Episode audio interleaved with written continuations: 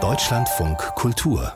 Lesart in gut drei Wochen beginnt sie, die Leipziger Buchmesse, und dann dürften sich drei deutschsprachige Autoren oder Autorinnen wieder besonders freuen, wenn sie gleich am ersten Messetag den traditionellen Preis der Leipziger Buchmesse für ein aktuelles Werk erhalten. 180 Verlage haben über 400 Bücher eingereicht. In drei Kategorien werden die Preise vergeben. Die Belletristik, das Sachbuch und ebenfalls preisgekrönt wird die beste Übersetzung. Soeben wurde die Liste der jeweils fünf Nominierten öffentlich und bei mir im Studio sind jetzt meine Kollegin aus der Redaktion Simone Miller, hallo. Hallo. Und ebenso Miriam C., grüß dich. Hallo Joachim. Du machst den Anfang, Miriam, mit der Belletristik, Spannung, Spannung. Wir haben zwei Namen schon gehört in, der, in, den Nachrichten, aber wer steht auf der Liste? Ja, also eine richtige Überraschung. Anke Feuchtenberger mit ihrer Graphic Novel Genossin Kuckuck. Nominiert ist auch der österreichische Autor Wolf Haas mit Eigentum, einem Essay über seine Mutter. Auf der Liste steht aber auch Inga Machel mit ja, dem ersten Debütroman auf dieser Liste. Auf den Gleisen heißt er. Babi Markovic ist nominiert mit einem Geschichtenband, Mini-Horror und der zweite Debütroman auf der Liste kommt von Dana Vohwinkel und heißt Gewässer im Ziplock. Und ist diese Auswahl erwartbar gewesen oder doch überraschend? Also Joachim, ich habe mir richtig so ein bisschen die Augen gerieben und irgendwie dreimal Ach, auf meinen Ausdruck mh. geguckt, ob ich hier die richtigen Namen dabei habe. Mhm. Ich war tatsächlich sehr überrascht. Also das ist eine Liste, ja, ich würde sagen, wo wirklich so die die großen, so schwergewichtigen Romane eigentlich fehlen, so die Romane, die so auch den Anspruch haben, ne, die besten der Saison zu sein, sondern das sind alles wirklich ziemlich abseitige und so kleine Texte. Es sind übrigens alles interessanterweise, fast alles auch ziemlich schmale Bücher mhm. und viele, die so die Genres mixen, experimentieren, also am erwartbarsten finde ich tatsächlich noch Dana Vorwinkel. Das ist tatsächlich ein tolles Debüt und auch ein Roman, der so letztes Jahr beim Deutschen Buchpreis so ein bisschen übersehen wurde. Das kommt ja manchmal vor, dass dann hier in Leipzig nochmal was hervorgehoben wird. Gewässer im Ziplock ist, ist eine jüdische Familiengeschichte und erzählt unter anderem aus der Perspektive von einer jungen Frau, die von einer jungen Teenagerin. Und deren Vater ist aber Chazan, also ein jüdischer Kantor. Und dadurch kommt in diesen Roman auch ganz viel so jüdische Religionspraxis, total interessant. Ähm, warum jetzt aber zum Beispiel dieser zweite Debütroman von Inga Machel nominiert ist, Auf den Gleisen, das ist so eine Art Sozialroman, führt so ins Berliner Drogenmilieu, das finde ich schon gar nicht mehr so einleuchtend, auch gar nicht so einen überzeugenden Roman. Und ja wirklich diese, was diese Graphic Novel, wie ich die ja jetzt irgendwie mit den anderen Büchern vergleichen soll von, von Anke Feuchtenberg, die natürlich eine wahnsinnig einflussreiche Comic-Künstlerin ist, ne, gar keine Frage. Und das ist wirklich auch so ein großes Opus Magnum, was die hier vorgelegt hat, so ein bisschen autobiografische Geschichte über das Aufwachsen in der DDR. Ja, aber wie ich die einfach vergleichen soll mit den anderen Büchern, mhm. da bin ich so ein bisschen ratlos. Also der Fiction-Rahmen, der weitet sich auf jeden Fall. Ähm, zur Kategorie Sachbuch, Simone. Ähm, wer kann sich denn hier Hoffnung machen?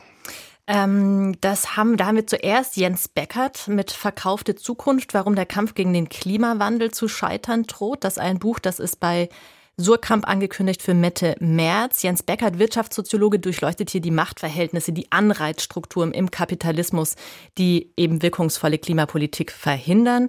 Dann haben wir Christina Klemm gegen Frauenhass. Das ist bereits im September erschienen bei Hansa.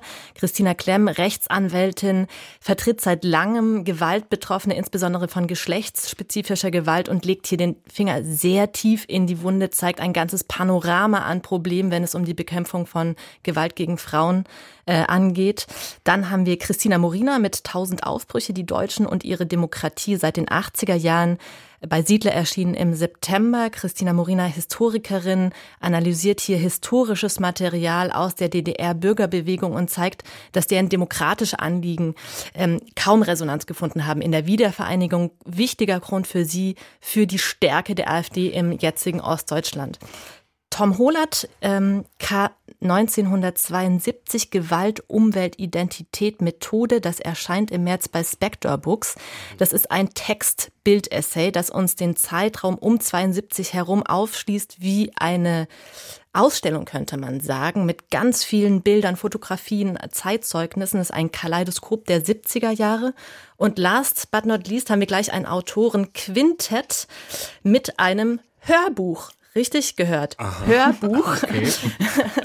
Colorio, Geipel, Herbert, Krüger und Sarkovic mit Jahrhundertstimmen 1945 bis 2000. Deutsche Geschichte in über 400 Originalaufnahmen im Hörverlag im September mhm. erschienen. Beeindruckender Fundus an zeithistorisch wirklich ganz bedeutsamen Originalstimmen, die sehr gut eingeordnet werden von diesen fünf Autorinnen. Echte Perle, aber halt ein Hörbuch. Mhm.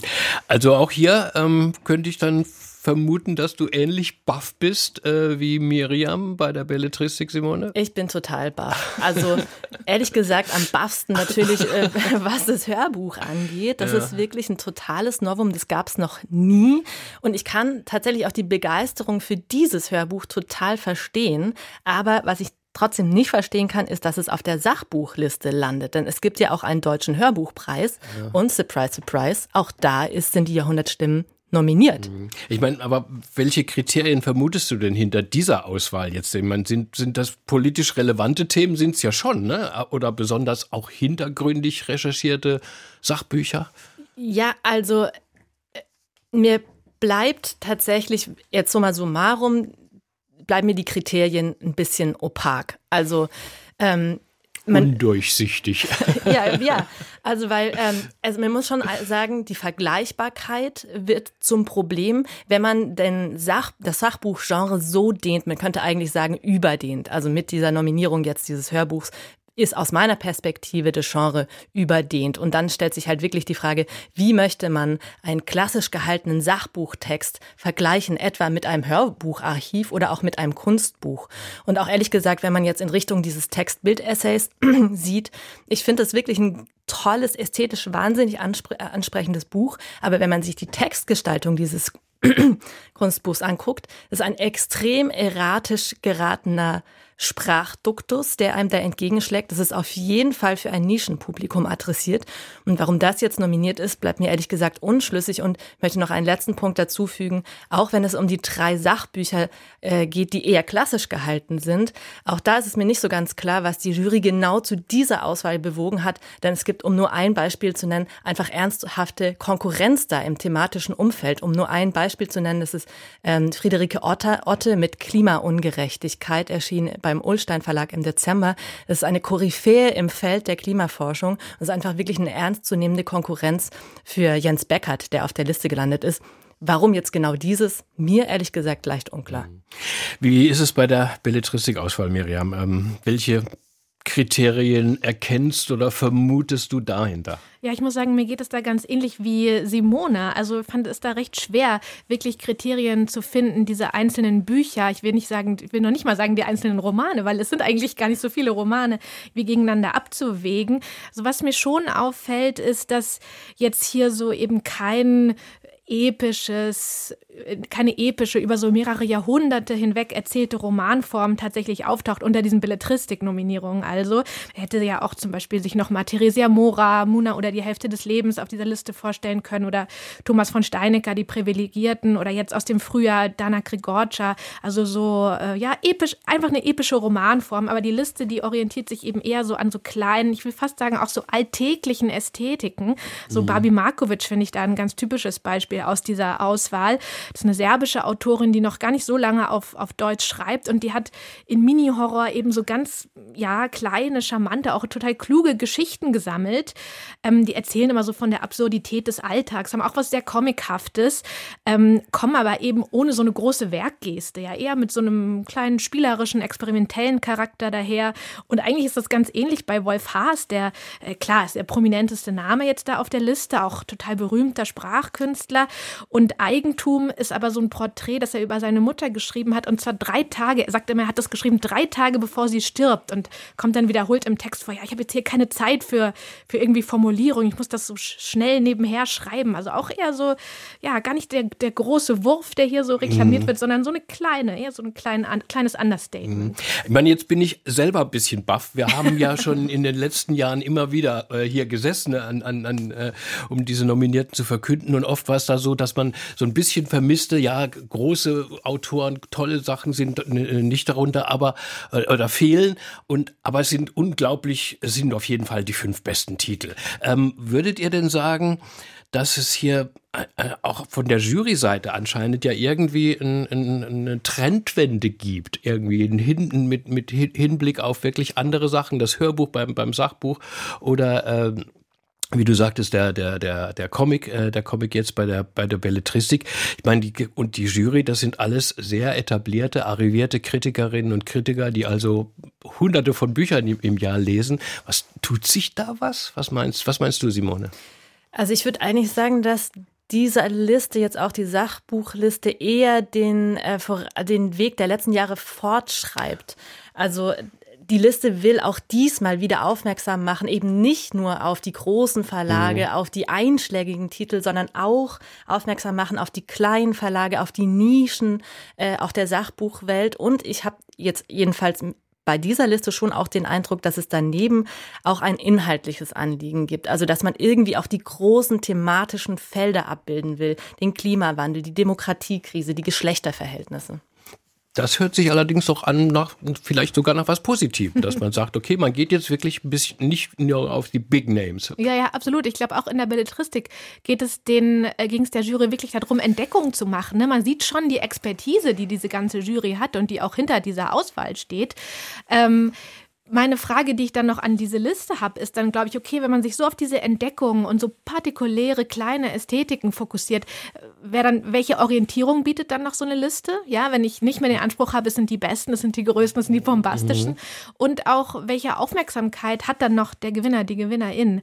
Ähm, also ist das dann noch ein großer Wumms, wenn der Preis kommt, oder ist das dann ein mhm. Buch, was dann auch ein bisschen untergeht? Also ich ne? bin gespannt auf die Diskussion, die bis zur Messe und dann auf der Messe stattfinden. Eine Kategorie ähm, haben wir jetzt noch ausgelassen, die Übersetzung. Darauf können wir jetzt nicht ausführlich eingehen. Das ist auch immer so eine Sache, weil man hier wirklich die Übersetzungsexperten und Expertinnen in den jeweiligen Sprachen braucht für eine fundierte Einschätzung. Wir wollen sie aber zusammen wenigstens nennen. Ich fange mal an. Also es gibt ähm, ein Nominierter ist Ki Hang Lee, der aus dem Koreanischen der Fluch, den Fluch des Hasen von Bora Chung übersetzt hat bei Kulturbooks und Klaus Detlef äh, Olof hat aus dem Slowenischen 18 Kilometer bis Ljubljana von Goran Vojnovic übersetzt im Folio Verlag erschienen. Miriam, wer ist noch dabei? Lisa Palmes hat aus dem Polnischen übersetzt äh, Bitterness von Joanna Bator. Das übrigens, nur kurze Anmutung, der große epische Roman, den ich ah, bei, den, okay. bei, der Belletristik vermisst habe, so vier Frauengeneration. Jenny Seitz ist nominiert für ähm, ihre Übersetzung von Katharina Gordejewa, Nimm meinen Schmerz. Das sind Geschichten aus dem Krieg, also äh, Geschichten, die die russische Reporterin Gordejewa hier aus in der Ukraine gesammelt hat. Und Ron Winkler ist nominiert mit dem zweiten Band von Gedichten von Lawrence Ferlinghetti, den, den er übersetzt hat. Angefangen mit San Francisco heißt mhm. der Band. Am 21. März ist die Preisverleihung. Immer nachmittags am ersten Messetag. Da ist die große Glashalle immer gerammelt voll. Das wird genauso wieder so sein. Aber wer, das muss natürlich noch gefragt werden, Miriam Simone, Simone, sind denn eure Favoriten bei der Belletristik? Was meinst du? Na, Feuchtenberger und Wolf Hasen, die prominentesten Namen. Ich tippe mal, die werden es sicher nicht. ich glaube, es wird Barbie Markovic. Die Jury macht gerne Entdeckungen und das wäre eine absolute Entdeckung. Da gibt es, glaube ich, noch mhm. nicht unbedingt, ja, auch den Roman, aber auch noch viele frühere Bücher ich von dieser ja für, Autorin. Ich, ich wäre ja für Dana Vohwinkel mit Ziplock, fand den Roman herrlich. Sie war bei uns hier, hier im Gespräch. Ein umwerfendes Buch. Und jetzt, Simone, du, was meinst du? Also ich könnte mir vorstellen, dass es Christina Morina mit tausend Aufbrüche wird, ähm, vor allem wegen des Diskussionskontexts. Also das Erstarken des Rechts Rechtsradikalismus ist einfach ja auch gerade zu Recht eines der großen Themen und Morina hatte einfach einen fundierten Beitrag mit historischer Tiefenschärfe. Also das könnte ich mir vorstellen, ähm, dass es auf sie fällt. Mein persönlicher Favorit wäre Christina Klemms mit gegen Frauenhass. Ähm, Christina Klemm, Entschuldigung, ich habe es gerade mit S gesagt, einfach äh, weil es ein großes Verdienst ist, uns da als Gesellschaft nicht aus der Verantwortung zu lassen bei dem Thema. Dankeschön. Simone Miller und Miriam C. über die Nominierten des Leipziger Buchpreises. Die ganze Liste mit allen Namen und Titeln. Die finden Sie leicht im Netz auf der Messewebsite, aber natürlich auch später bei uns unter deutschlandfunk.de.